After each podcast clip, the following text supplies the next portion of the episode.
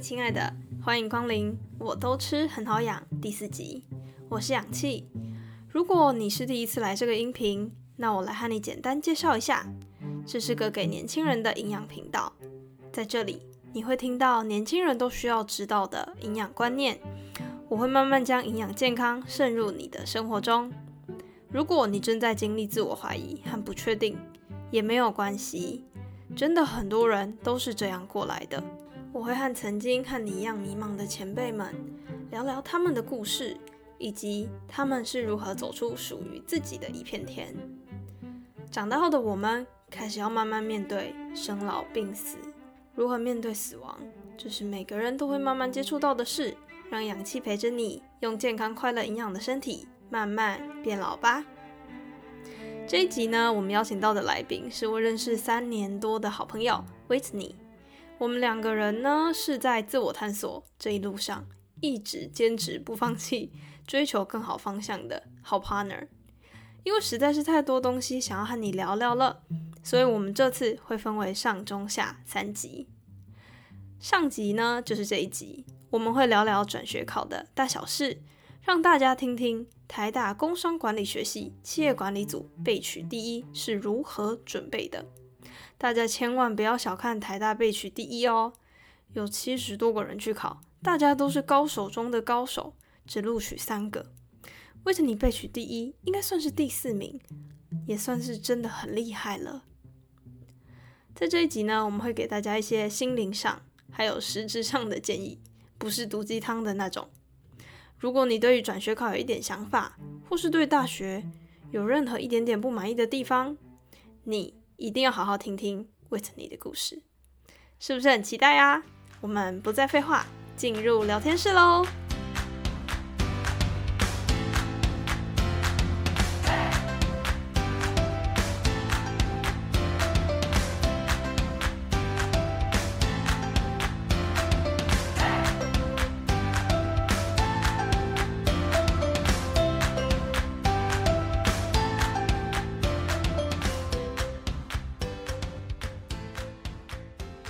你很荣幸能邀请你来到我都吃很好养，要请你自我介绍一下。好啊，我叫做 Whitney，我目前就读师大公民教育与活动领导学系，另外我有辅系美术系，目前大三，很高兴今天能够跟大家来分享 一些我的小故事。好，欢迎欢迎。好，我们先来简单的介绍一下我们两个是怎么认识的。好了。我们吗？简单说就是转学考啊，我们是转学考补习班的同班同学。对，可是你不要听他这样讲，他真的是学霸中的学霸，我自己是学渣。好，为什么呢？来，先讲一下，我们两个那时候是在经济学的课堂上认识。对，然后因为我那时候通常都是看那个视频的。我没有真实去上实体课过，所以他那时候第一次看到我，以为我是新生，对 对，我是新生。其实我已经听课听很久了。我只有一开始是去上线上课程，后来几乎都是上实体课。所以第一次见到 O two 的时候，我就想说，哎，新同学，新面孔。好，我是一个学渣嘛，好奇一下。学霸都是怎么准备转学考？因为我觉得一定很多人会想要问这个问题。嗯，我觉得通常是对于考上自己不理想的大学人，常常会有转学的念头。那我自己其实就是其中一个。当时我考上师大，然后我对于这个结果不是很满意，包括和我自己的科系也不是到很满意。那首先我先澄清一件事，我不是学霸，我只是成绩比 O two 好而已。好很多，好很多，好。当时转学的话，就是基本上学校不会帮助你转学，你在原本就读的学校不会希望你转学到其他的学校，要不然他们就流失一个学生，对吧？嗯，好，那所以基本上我第一个念头就是要去补习班，因为也有很多补习班是专门在做转学考，就像是有一些补习班是专门做公职或是高中的等等。那我当时的目标是设定在台湾大学的工商管理学系。然后这个科系它考的科目要求有四个：国文、英文、微积分跟经济学。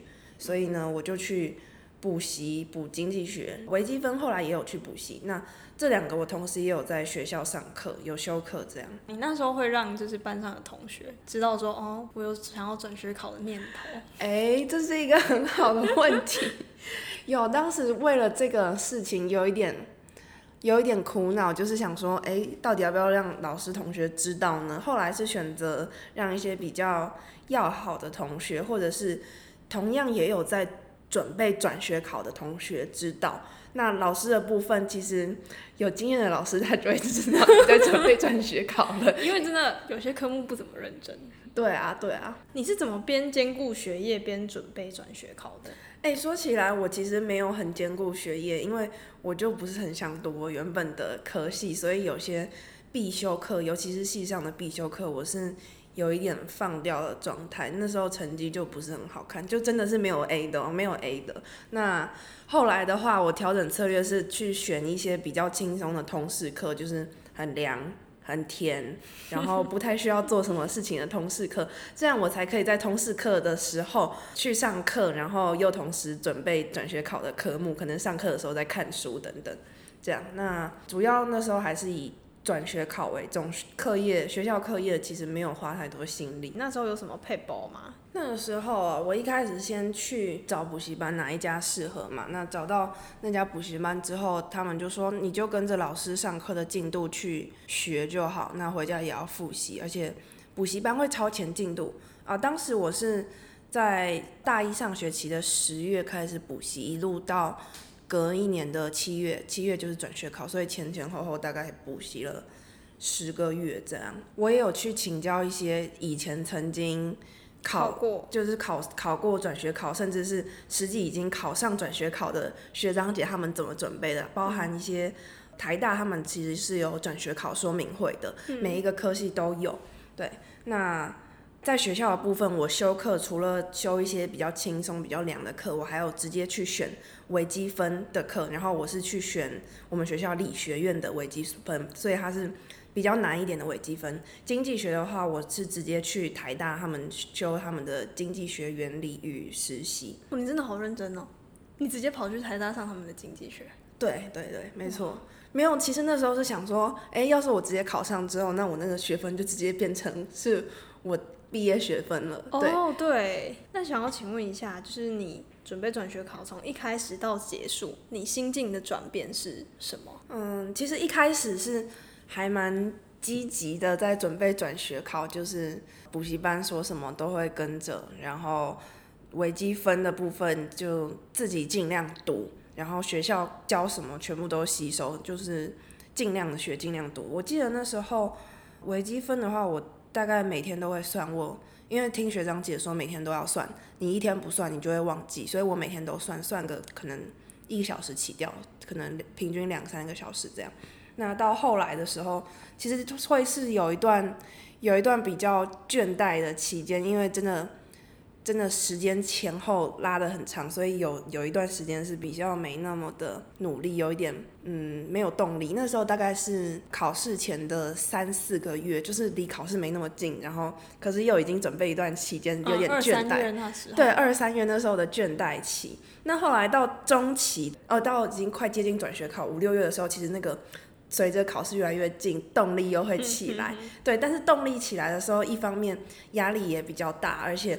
当时我发现我准备转学考有一个还蛮严重的问题，就是我微积分的部分，后来补习补了，只补了两个月，然后我发现我一去补习班，自己微积分的程度其实还蛮不够的。前期之前就只有跟着学校理学院的微积分上课而已，然后我也有试着做模拟试题，哎，做模拟试题很重要，因为你可以直接的知道你自己。的那个程度在哪里？对，也可以比照一下过往他们考上的成绩等等。那到七月的时候准备转学考，其实是就真的那时候给自己压力很大。其实也不需要，现在回去看不需要给自己那么大的压力，只是可能一方面压力大，一方面微积分的部分就准备的不是很充分。所以我台大我是考到备取第一名，对，那考到备取第一名之后。心情其实是一方面很激动，一方面很兴奋，但是又有点牙痒痒的。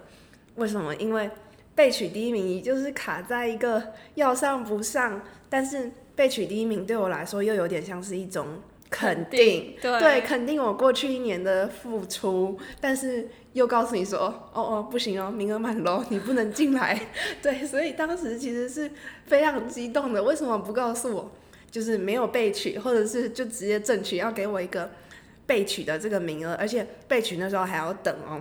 你要等说正取的人是不是都有报到还是放弃，然后你被取才有机会递补嘛。那个时候其实就是每天在慢慢慢的煎熬的等，等到后来其实我就知道，嗯，好，我大概已经知道结果了。对，那时候其实就是还是蛮需要调调试心情的，毕竟前前后后准备了十个月左右，就最后是。就是有点像白忙一场，当时是蛮蛮空虚的，会觉得自己一事无成的感觉，这样。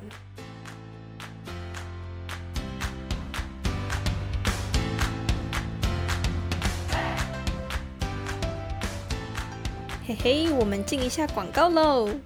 贝佐斯说过一句话：如果你把眼光放在未来三年，会有很多人和你竞争；如果放在未来七年，可能就很少竞争。因为很多人不会看得太长远，营养均衡真的有那么重要吗？喝个奶茶会死吗？吃个炸鸡错了吗？健康不能先预知吗？我知道年轻的你现在一定觉得说健康没有什么了不起，但如果未来不想要因为没有早点注意健康而后悔，就快点来追踪 O2 的 IG，在 IG 上搜寻氧气的营养园区。或是输入小写的 O two 下底线 nutrition，O two 下底线 N U T R I T I O N，让 O two 将营养渗透你的生活。刚刚我们聊了很多是如何准备转学考的小配包，以及台大被取第一名的程度是如何准备的。但这些实质上对转学考的建议还不够。具体的方法和步骤在网络上也有很多人分享，你可以自己去找。现在我们来谈一谈比较少人讲的，但是非常重要的心境调试。我觉得我们应该要聊一下，就是我们转学考准备那么久的心得，一定会很多人想听。嗯，好，那来我们来讲一下。我自己的话，其实现在回过头来看，是一段非常辛苦、非常漫长、非常孤独的过程。辛苦、漫长、孤独，很有同感，对吧？准备过转学考的人大概都知道。我觉得我想要讲一下，因为我那时候去问其他的人说：“哦，你知道就是台湾有转学考？”中国的学生告诉我说：“你们怎么那么好，还有转学考这种东西哦？”就因为中国是没有转学考的。对啊，对。他们只要上一所学校，就是固定那一所学校，除非你是重考。对对对，所以台湾人其实蛮幸福的。究竟辛苦在哪里？你觉得？虽然有些人可能已经找到自己的科系，然后去准备，这样是比较有重心。可是像我这种，是我本来已经不知道自己的重心在哪，我又要再去准备转学考。嗯。所以就是我从一个不太喜欢的科系，要要再转去一个也不一定知道喜不喜欢的科系，只是为了可以让学校好听一点。而且我想讲的是，我觉得转学考是非常非常需要有毅力的，它已经不像是学测职考，会有一群人陪你，会有老师帮你整理好顶标、前标、均标什么的。转学考没有这些东西，而且你必须要自己整理，就就连就是。考试学校它正确答案也不会公布，它只会告诉你，呃，它的出的题目，嗯嗯，对，然后你要自己去找书，自己找补习班，而且没有人跟你一起准备，就算有其他也要准备转学考的同学，可是他们也不一定准备跟你相同的科系、相同的学校。直到我在补习班遇到了 O two，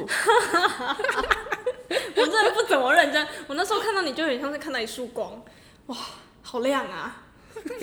没有，其实还好。我们那时候就是我把我会的告诉 O two，那他有不会的可能会来问我，或者我们一起去问老师，我们都不会这样。反正就是转学考的学生真的是孤军奋战。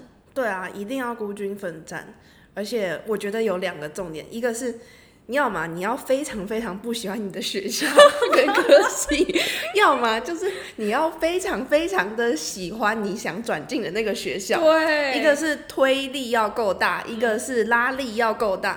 如果你这两个没有同时成立，或者只有一边大，那这样子你很难有坚强的毅力去准备转学考。我就会一不小心就想说啊，我不想读了，真的好累哦。对啊，或者想说啊，我就在原本的学校。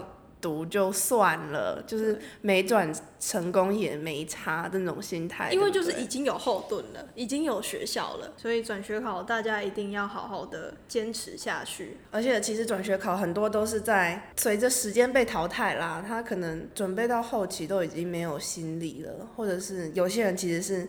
临阵磨枪，想说，哎，五月了，我来准备一下七月的转学考。对对对。对，其实转学考里面有很多人是炮灰，但是你如果是一开始就准备。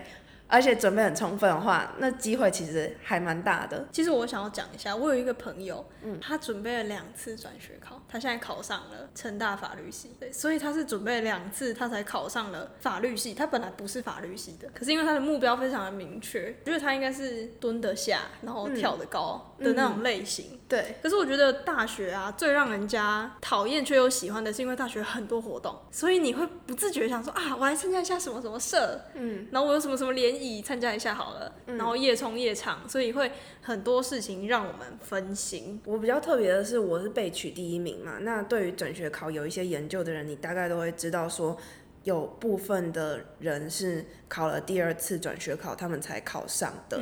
有可能第一次是落榜，有可能第一次是被取。那我自己后来被取，没有再决定考第二次的。原因其实是当时就觉得真的是太空虚、太辛苦，我已经转学考已经把我的对于对于考好学校的一些热情精力给对整个都已经都已经耗尽了，所以我那时候就觉得哦算了，我虽然被取第一名，但是我好像没有真的没有那么想要再去再准备一次，再来一年，真的是。太辛苦了，对。在电脑上看到你被取第一，然后我知道你那一段时间非常的煎熬。那你到最后是怎么决定说，哦，那那你还要再回去学校上课吗？嗯，我当时其实准备台大转学考，我的推力是比拉力还要来的大。我并没有很想要待在师大原本的科系，但是我未必要一定要读台大工商管理学系。那我当时有一个机会是去。中国的一间英国大学读书，那这一个机会其实是我在准备转学考的同时，又去考了第二次的学测，然后用这次学测的成绩去申请到今年去入学的一个资格。这样，那当时就是把这三个三个三条路给排一排，一个是待在师大继续准备转学考，第二个是待在师大把原本科系读完。第三条路是，OK，去中国的那个英国大学重启炉灶，这样。那我最后评估了一下之后，就选择第三个。可是你第一次离家那么远，你到最后是怎么调试心情？说哦，好，那我要去中国读书了。嗯，其实我那个时候准备转学考，到呃转学考放榜已经是八月了。那到中国那边读书，其实他九月就开学，只有一个月的时间，其实相当。紧迫，那就是像我刚刚讲的，我稍微做了这三个选择当中，选了一个我觉得相对满意的，而且加上其实我从小就有想要离开台湾读书的这个梦想，所以我就觉得说，哎，我既然现在有机会离开台湾出去读书，那我就把握这个机会，我就出去看看。所以其实当时出去的时候，其实是蛮。高兴的，因为从来没有离家这么的远，这么的久，然后一个人出去开始读书，然后开始完成我的梦想，新的世界，新的心情。